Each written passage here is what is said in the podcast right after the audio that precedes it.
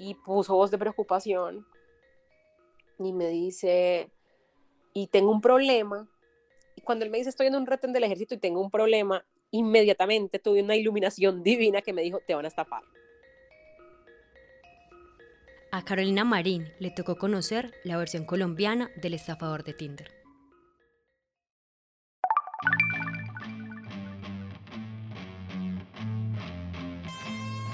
Después.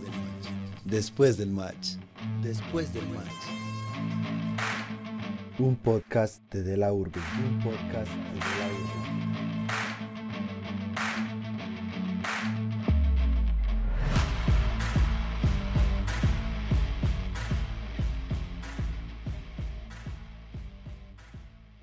Les damos la bienvenida, soy Luisa Fernanda Moscoso y este es nuestro segundo capítulo. ¿Por qué no deslice a la izquierda? En esta nueva entrega queremos conversar sobre los diferentes riesgos a los que nos podemos enfrentar y cómo pueden traspasar la virtualidad. You can find a bit of everything on Tinder, but one little swipe can change your life. The man I loved was never real. ¿Ya vieron el documental del estafador de Tinder en Netflix? Cuenta la historia de varias mujeres de diferentes partes del mundo que fueron víctimas de robo y estafa por parte del mismo hombre. Y aunque la historia te suene como toda una película de Hollywood, muchas veces estamos más expuestos a ese tipo de situaciones de lo que creemos, tal como le pasó a Carolina, repostera de la ciudad de Manizales. Yo ya la había utilizado, como te digo, hace muchos años yo ya había utilizado Tinder, sabía cómo funcionaba. Sigo pensando exactamente lo mismo sobre ese tipo de aplicaciones, que eso es como una subasta prejuiciosa. Tú vas pasando gente y tu único mm, criterio de selección es o conectar físicamente con esa persona que cumpla como con lo que a ti te gusta de cómo se ve alguien o con su descripción, que además es una cosa súper reducida. A mí siempre me han parecido unas aplicaciones muy prejuiciosas, pero igual, eh, como te digo, he conocido gente muy chévere por ahí, entonces pues sigo pensando lo mismo respecto a Tinder. Según un estudio de la Universidad de Arizona, de los 50 millones de usuarios de Tinder con los cuales te puedes topar y entablar una conversación, un 23,4% corresponde a perfiles falsos. Perfiles en los cuales se incita a visitar otras páginas, sitios de phishing o robo de información, promoción de algún producto o suscripción a servicios. Incluso te pueden terminar preguntando si quieres ganar dinero con tus redes sociales. Tinder, hasta el momento, solo tiene una opción para la verificación de identidad que se puede pasar por alto. No todo el mundo se toma el tiempo de hacerlo, y en realidad no es muy confiable. Es una marca que se hace pública en cada perfil, y la instrucción es, se te mostrará una pose y te pediremos que la copies al tomarte una selfie. Listo, tu cuenta ha sido verificada con éxito. En ese momento no tenía como ninguna pretensión específica, o sea, solo había salido de una relación larga y no tenía círculo social, pues después de que sales de una relación estás muy solo, entonces pues quise conocer gente y la verdad conocí gente súper chévere en ese momento. Este año sucedió algo similar y fue que un sábado en la noche tenía muchas ganas de salir a tomarme una cerveza y no tenía con quién. Entonces dije, pues voy a instalar Tinder, a ver quién aparece, pues porque Tinder es la aplicación más utilizada y yo vivo en una ciudad muy pequeñita. Entonces, en las otras aplicaciones no encuentras gente de Manizales. Entonces decidí instalar Tinder a ver si encontraba con quién hacer plan ese sábado en la noche.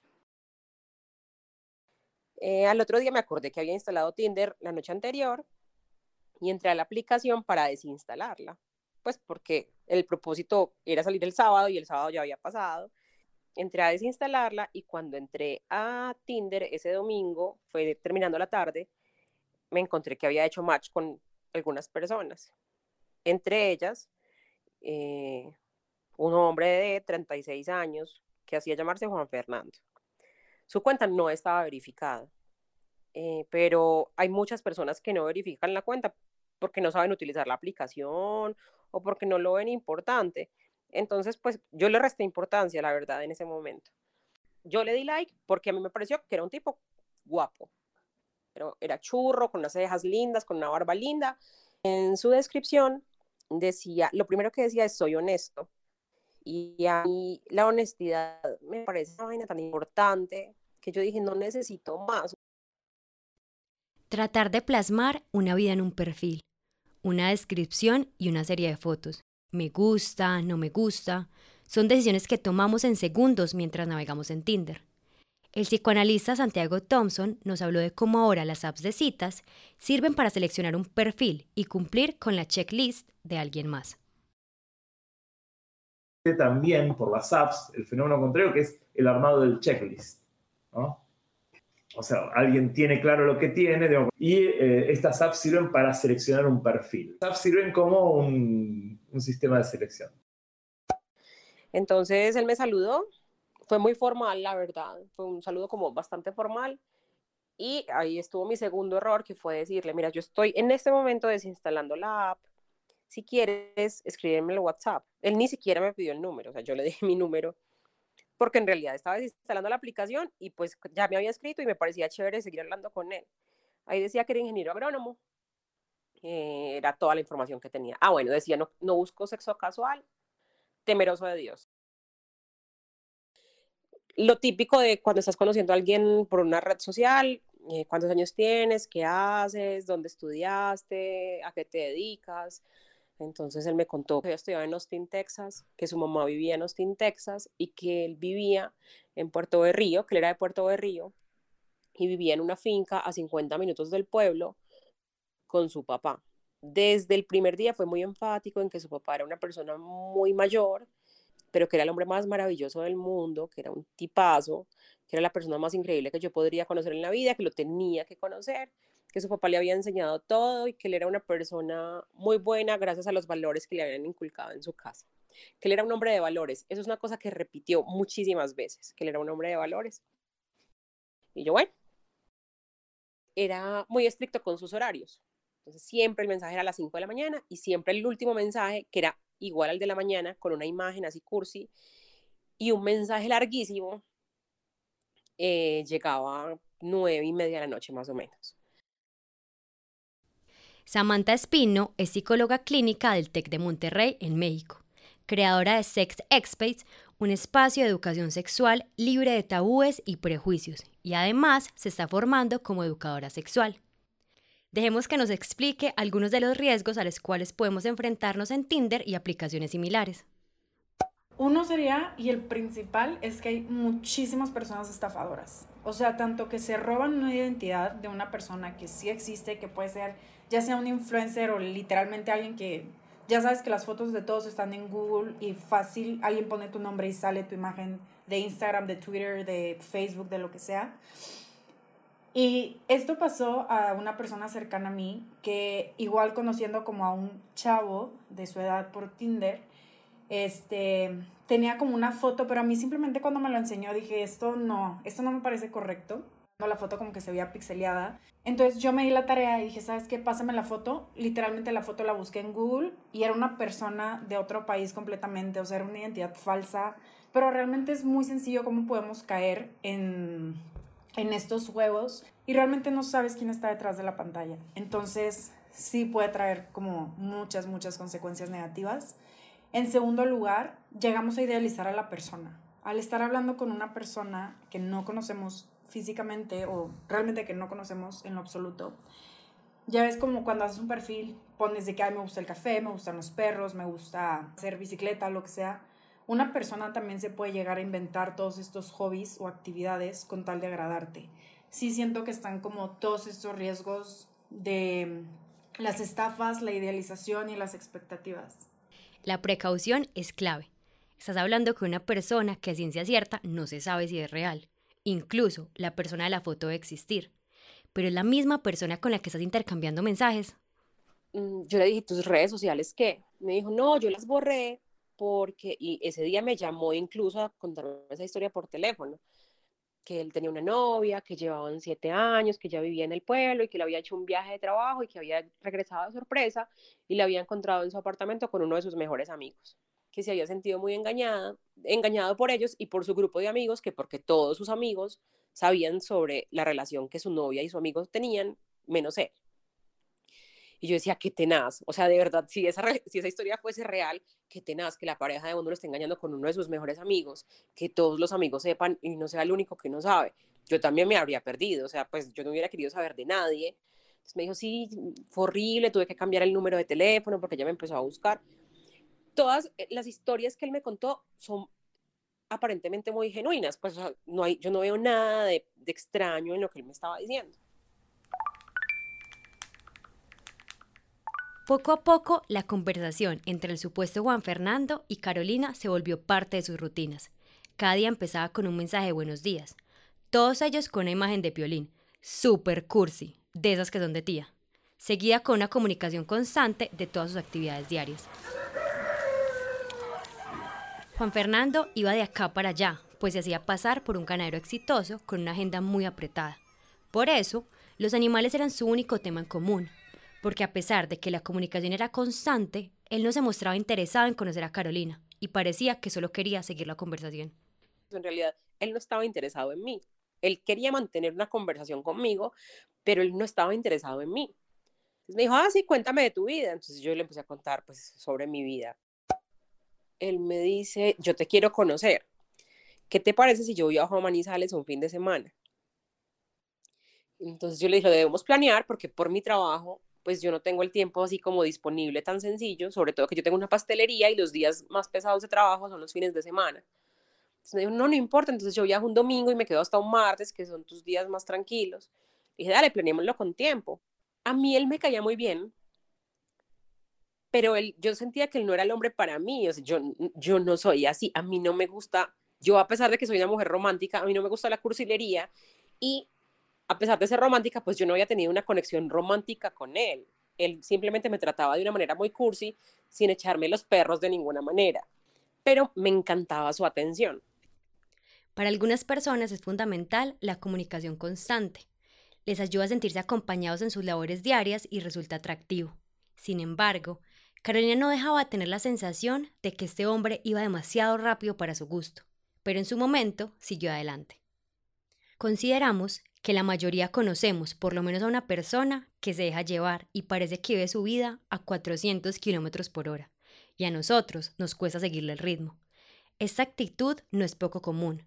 Muchas veces no es señal de alerta y lo normalizamos. Y yo, yo decía, como un hombre que es un papacito, que está tapado en plata según las cosas que me está mostrando, que es profesional, ¿qué onda? O sea, ¿por qué yo? estoy lejos, no podemos tener una relación ni siquiera pues de vernos frecuentemente porque estamos a siete horas de diferencia. Pues sí, yo soy una mujer chévere, yo no te voy a decir que yo no valgo la pena, o sea, yo soy una mujer top, pero pues el tipo podría conseguirse una igual más cerquita. Entonces yo decía, ¿por qué yo? Pero, ¿por qué yo? Esa es la pregunta que nos hemos planteado todos y todas en algún punto después de gustarle a alguien. Y fue exactamente la misma pregunta que hicieron las chicas del documental El estafador de Tinder, cuando empezaron a salir con ese hombre soñado. Lo mismo que pensó Carolina al conocer a Juan Fernando, alguien que supuestamente lo tenía todo. Ese momento, porque ya para mí era un hecho, o sea, si ya venía en la dorada, yo dije, en serio, viene para acá, ¿qué me voy a poner? Pues obviamente yo no quería que me viera fea, para mí era importante pues como que hubiera match real, porque es una cosa que para mí sí es muy, muy clara y es que uno puede tener un match en Tinder, puede ser Brad Pitt incluso, pero la onda en 3D, o sea, que, se conecten en 3D, sí depende de una química que, que no se puede fingir. Entonces, yo no puedo asegurar que me voy a enredar con él sí o no, porque no sé cómo me voy a sentir cuando lo tenga de frente. Entonces a mí sí me hacía mucha ilusión y yo, ay, que me vea linda y no sé qué. La cita Tinder tiene mucho de random, lo cual eh, genera efectos que yo llamo el efecto Tinder, ¿no? Parejas que se encuentran, que pueden durar mucho, ¿no? Porque hay algo del deseo que funciona, pero donde todo el marco sociocultural y todos esos eh, ideales y valores que, edifican algo de lo amoroso, bueno, mm, juegan muy en contra. ¿No? Porque no hay, digamos, puede pasar y pasa que hay citas Tinder que prosperan porque son dos personas que se llevan muy bien en lo sexual, en, lo deseante, etc. pero que culturalmente no tienen nada que ver, ¿no? Y ahí, se produce un choque ya, no en el punto de, del gustarse, no gustarse, sino en el, en el punto de una construcción de una pareja. El sábado 22 de enero de 2022, Juan Fernando le escribe a Carolina a las 8 de la mañana para explicarle que va saliendo para Puerto Berrío, un pueblo ubicado a 50 minutos de su finca. Primero va a pasar a la barbería para luego empezar el viaje de 7 horas hasta Manizales. Ella le pide que le envíe su ubicación para poder estar pendiente, pero él nunca se la comparte e intenta compensarlo llamándola constantemente a informarle cómo va su trayecto. Me llama y me dice, ah, estoy acá en un retén. Y yo, cuando él me dijo, estoy en un retén, yo dije, ah, pues está en un retén de carretera. Y yo le dije, ah, pero todo bien. Y me dice, no, es que estoy en un retén, pero del ejército. Y puso voz de preocupación y me dice, y tengo un problema. Y cuando él me dice, estoy en un retén del ejército y tengo un problema, inmediatamente tuve una iluminación divina que me dijo, te van a estafar. Simplemente me quedé callada y escuché lo que él tenía para decir. Entonces me dice, estoy en un retén del ejército y al fondo se escuchan radio, teléfonos como del ejército. Me dice, encontraron un arma en mi camioneta y empieza a darme explicaciones que yo en ningún momento le pedí. Esperen, esperen, esperen. Paremos esto. En este punto, sería importante conocer la opinión de la Fundación Carisma, una organización que busca responder a las amenazas y oportunidades que plantea la tecnología para el ejercicio de los derechos humanos. Todo desde la equidad social y de género. Catalina Moreno Arocha, abogada y coordinadora del área de inclusión social, nos dará algunas recomendaciones a la hora de usar este tipo de apps. Utilizar aplicaciones de citas tiene implícitos unos riesgos, digamos, y como cualquier otra interacción social. Cuando decides ir a un bar y conocer a una persona allí, hay riesgos. Cuando una persona te presenta a un amigo para que tengas una relación, también puede haber riesgos. El tema es que tal vez los riesgos del uso de las aplicaciones no los tenemos tan claros. Digamos, siento que Internet aún es un espacio, un espacio desconocido para muchas personas y no pueden abordar correctamente los riesgos. Carolina sabía lo que estaba pasando pero quería confirmar hasta dónde iba a llegar este hombre. Por eso intuía que en algún momento le pediría plata. Entonces Juan Fernando le dice, Hey, por favor, llama a mi papá, que es que estoy en un retén del ejército y me están pidiendo 3 millones para dejarme ir y solo tengo 2 millones y pico, me faltan como 800 mil pesos. Ella decide darle el beneficio de la duda e intenta comunicarse a los números que él le dio. Nadie contesta. Una, dos, tres veces. Nada. Diez minutos después, Juan Fernando vuelve a llamarla. Ahí empieza un chantaje emocional con la imagen de él yendo a la cárcel, pero aún no se atreve a pedirle el dinero. Ella intenta darle opciones, para él nada funciona. ¿Cómo te sentirías en esta situación?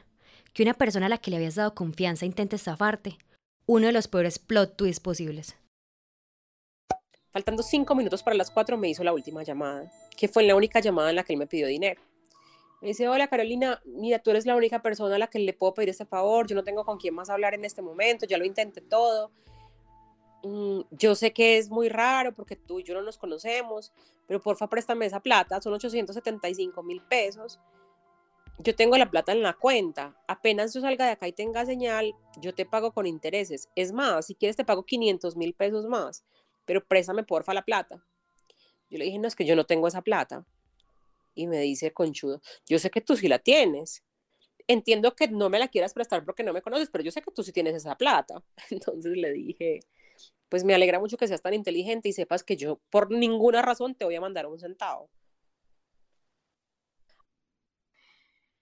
Como cualquier tema en Internet, nada es 100% seguro. Depende del comportamiento individual y de cómo abordemos estos riesgos de las medidas que adoptemos al usar las aplicaciones de citas. Entonces, por ejemplo, digamos, la idea es tener algún cuidado al momento de utilizar estas redes sociales tal cual lo harías para salir con personas por fuera de un entorno digital.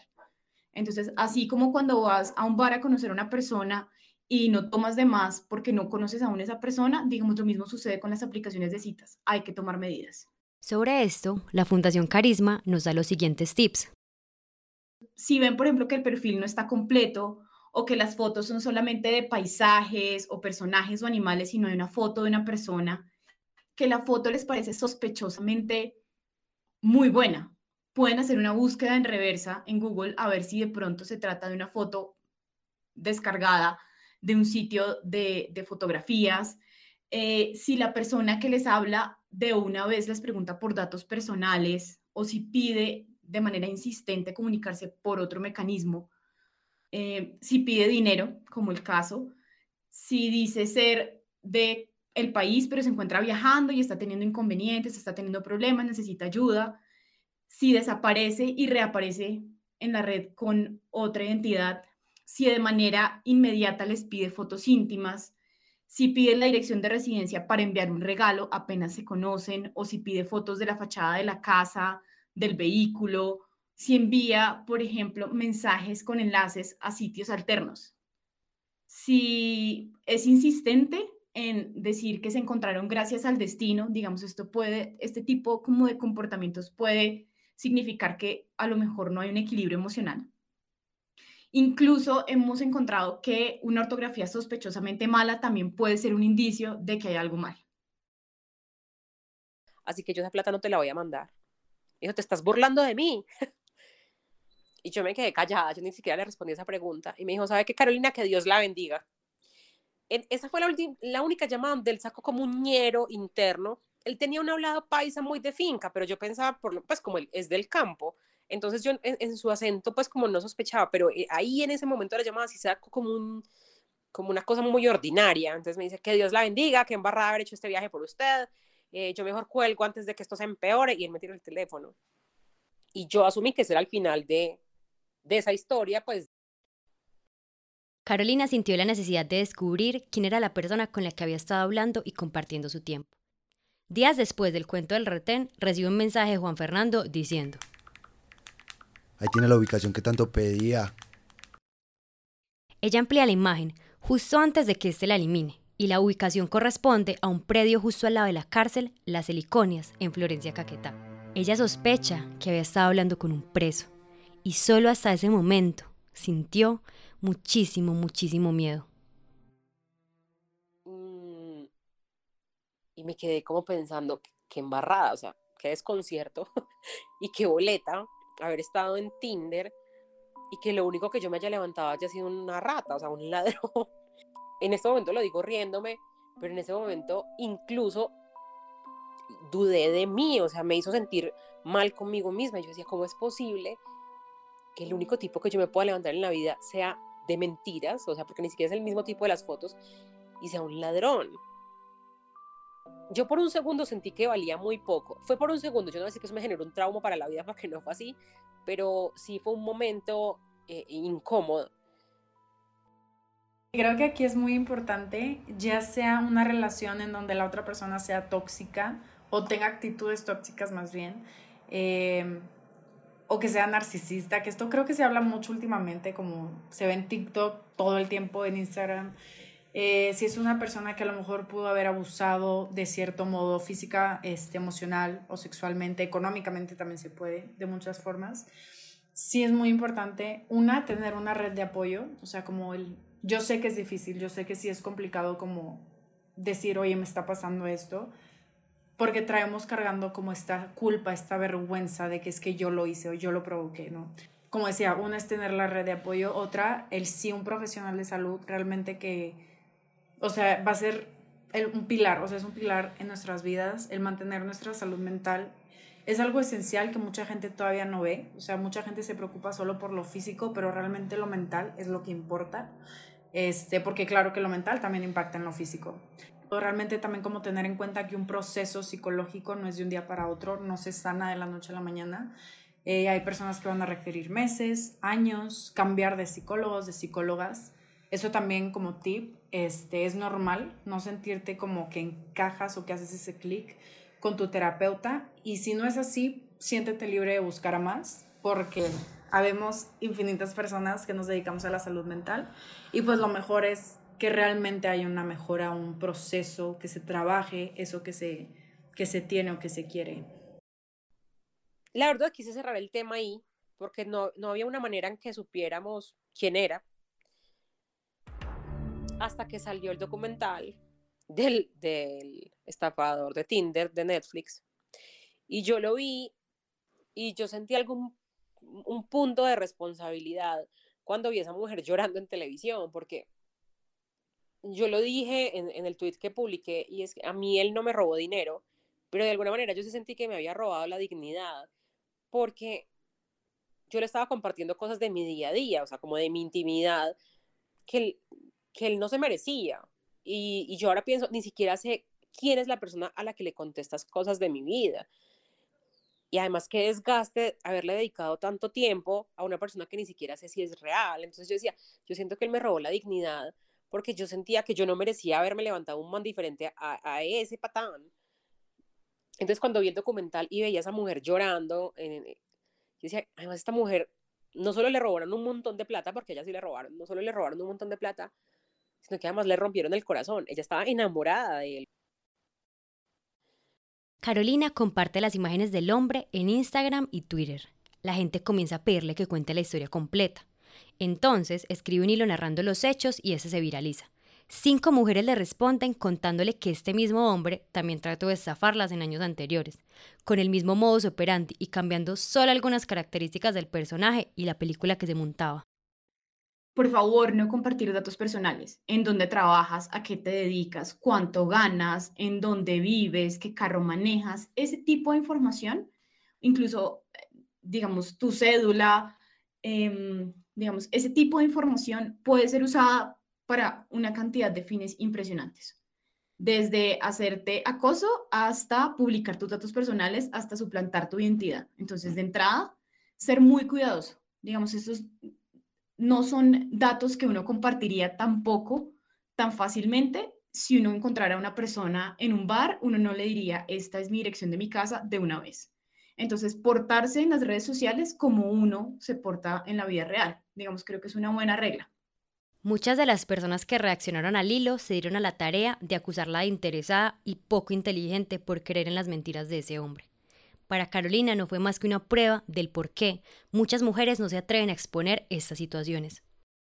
Cuando sucede un acto de violencia ya no hace parte de un tema relacionado con las aplicaciones. Digamos, la, la violencia se dio dentro de la aplicación o a lo mejor de, derivó de la aplicación porque es una persona que yo conocí a través de ese medio, pero ya se sale el ámbito de la aplicación. Digamos, después de reportar, lo que nos queda es acudir al sistema jurídico colombiano. ¿Qué problema tiene la violencia digital? Es que así como otras violencias que son desestimadas, como por ejemplo la violencia emocional, incluso la violencia sexual, es constantemente desestimada por las autoridades que se encargan de la ruta de atención, pues hay como una denegación de justicia para las mujeres. Ya empieza un proceso que es un poco más difícil porque nos corresponde entonces un poco acudir a las autoridades y empoderarnos de nuestro derecho, empoderarnos de este lenguaje, de las normas de protección a la mujer para que nos crean y nos pongan atención. El caso es expuesto ante las autoridades, sin embargo, la respuesta que han recibido no es la esperada. Bueno, aquí vale decir que en Colombia casos como este no son considerados un delito, por la sencilla razón de que nadie las obligó a entregar el dinero. Los mensajes de las mujeres que empecé a recibir por privado eran, yo nunca en mi vida he hablado de esto con alguien, pero viví la misma situación. La vergüenza es una cosa tan tenaz, porque es que todo el mundo tiende a decir es que, que viejas tan brutas, es la, la primera, qué vieja tan bruta. Y te juro que yo no soy una mujer bruta en absoluto. Gracias a Dios no me estafaron, pero es una cosa muy bien hecha. O sea, el tipo es un profesional para estafar. No va en la inteligencia de la mujer, va en la sagacidad del tipo para enredarte hasta el punto de, de hacerte creer que todo eso es verdad.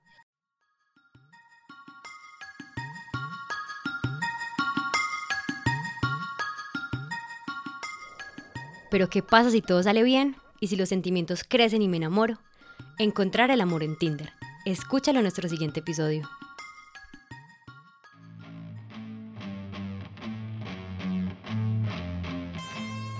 Gracias por acompañarnos en esta inmersión por el mundo de Tinder. Este podcast fue realizado por Jessica Gómez, Naren Reyes, María Gisley Alzate, Verónica Tangarife, Simón Murillo y quien les habla, Luisa Fernanda Moscoso. Hasta pronto.